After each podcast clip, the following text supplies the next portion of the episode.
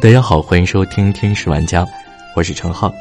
今天和大家分享的这篇文章来自公众号《世界华人周刊》。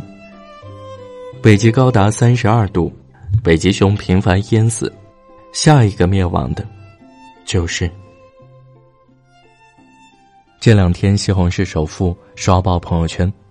截止到目前，票房已经快要接近二十亿，不得不说，又一喜剧巅峰之作。其中有这么一个片段，令不少观众印象深刻。主人公王多鱼投资了一个项目，从北极运冰山到沙漠，结果呢，这个项目因为船卡在了半路，流产了。本以为王多鱼会因此损失一大笔钱，没想到因为冰山里的小北极熊被重金买走，王多鱼不仅没赔，反倒大赚一笔。这一波三折的反转。在这个热到蒸发的夏天，完美的收割了一波又一波的笑点。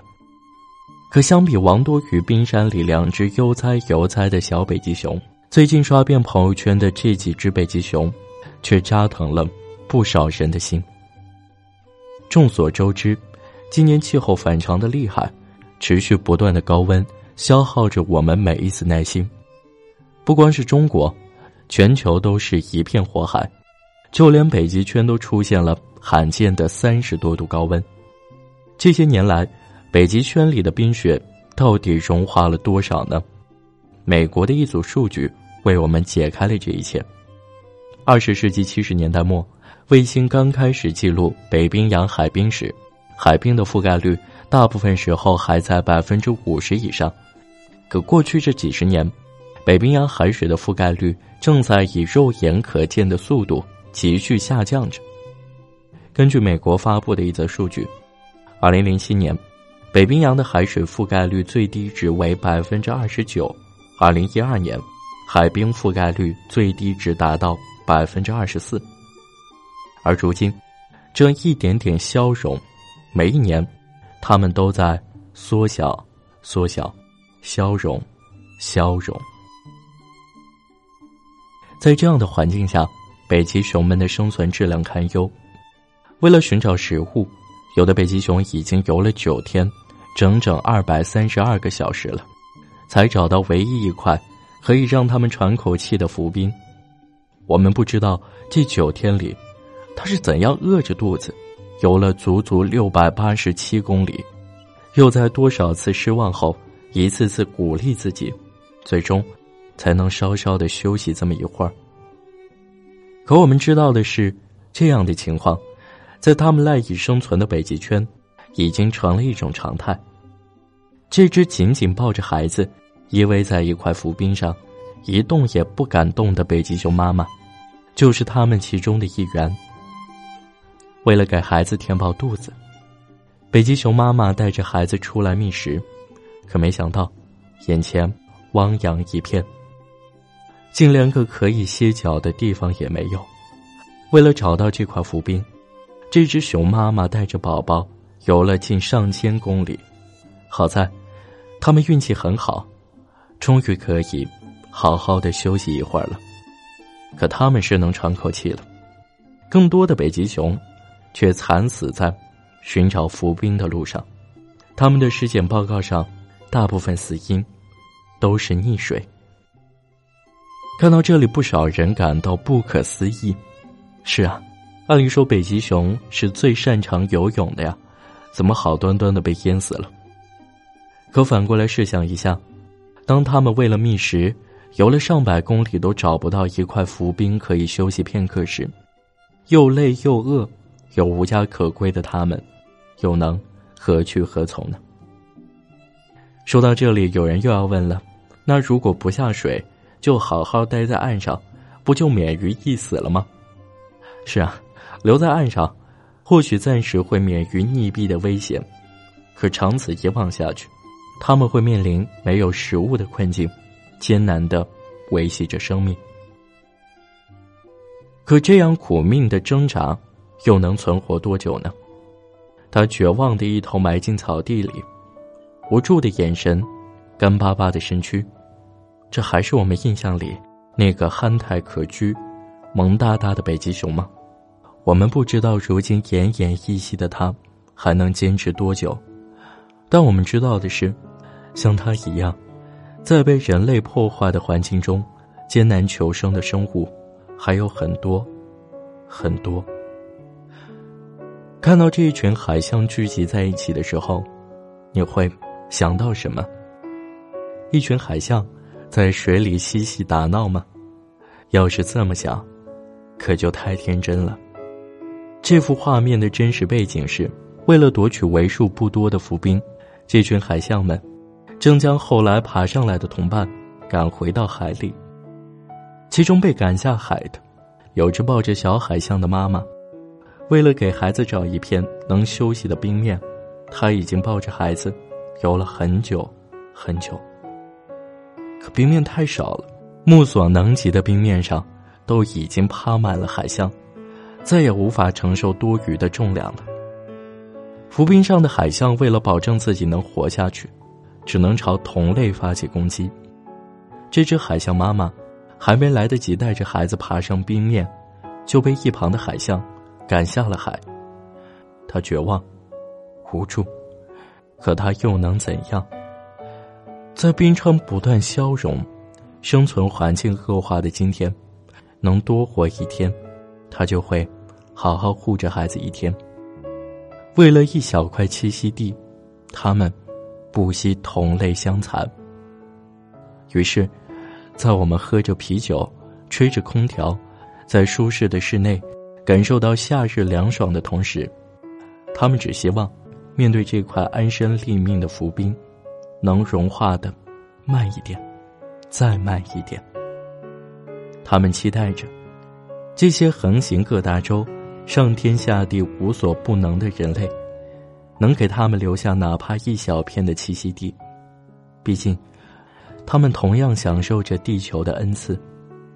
看着因冰川融化对小动物们造成的危害，为了防止冰川迅速融化，瑞士环境部想出了这么一个办法：给冰川盖上毯子。他们希望这厚厚的白色毯子。能将射到冰川上的阳光反射回去，好让冰川别融化的那么快。好在，瑞典冰川学家大卫沃肯表示，这种做法是完全可行的。冰川的季节性融化可以减少足足百分之七十。可这样的办法，终究治标不治本。就算我们倾注大量人力、财力、物力。将整个北极都盖上厚厚的白色毯子，冰川融化速度虽然减慢了，可那些以冰川为生的动物们，又该何去何从呢？而且，冰川持续消融的背后，少不了人类的功劳。有数据显示，一八八零年到二零一二年来，全球地面平均温度上升了零点八五度。这看似微小、破坏力却很大的零点八五度，则是由人类大量燃烧化石燃料、摧毁树木，导致二氧化碳含量持续上升造成的。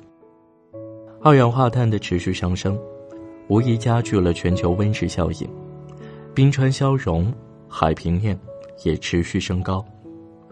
更何况，除了气温升高、生态环境恶化之外，他们还面临着各种各样来自人类的威胁。海洋垃圾就是夺取他们生命的又一个杀手。他们不知道自己只是好好的游了会泳，怎么就被这奇怪的东西缠住了？不论他们怎样死命挣扎，都挣脱不掉，只能一点一点被窒息而死。他们不知道。这些水里亮晶晶的小玩意儿是什么？怎么吃下去以后，肚子这么难受，胃里翻云覆雨，好像下一秒就要被撕裂一般的疼痛。他们是如此的绝望，可身处这样的环境中，他们又能怎么办呢？美国国家宇航局的一项调查表明，如果全球变暖持续下去，北冰洋的海冰可能于二零四零年左右完全消失。联合国秘书长古特雷斯也曾在海洋大会上发表演讲称，根据最近的一项研究，到二零五零年，海洋中塑料垃圾总重量可能超过鱼类。我们无法预测，再过三四十年，世界是否会像他们描述的那样。但我们可以预测的是，要是还按现在的速度，大量燃烧化石燃料，导致大气层二氧化碳含量持续上升；要是依旧我行我素，大量使用塑料制品，随意焚烧垃圾，也许下一个要寻找安身之地的，就是我们人类自己。我们唯独可以预测的是，一旦物种一个接一个灭亡，下一个灭亡的。同样是人类自己。好了，这就是今天的节目。对于保护动物、保护环境这个话题，我个人是非常的有感触的。那么，关于这个话题，你有什么想法？可以在留言区打字和我们分享。也欢迎你添加我的个人微信，嗯，投稿也好，嗯，聊聊天也好。感谢你的收听，我们下期再见。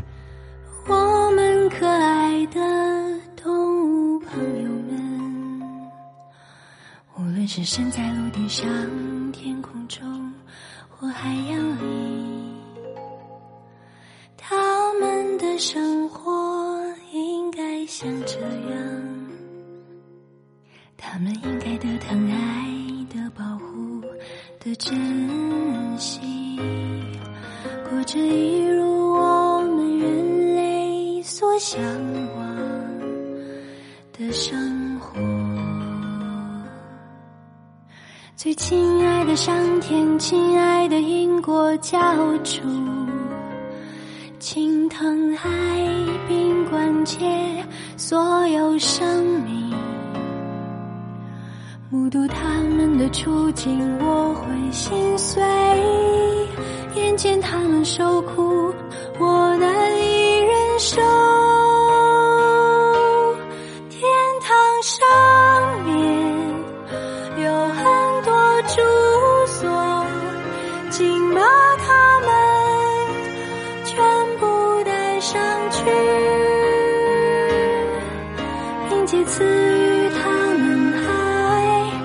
是我为所有众生做的小小祈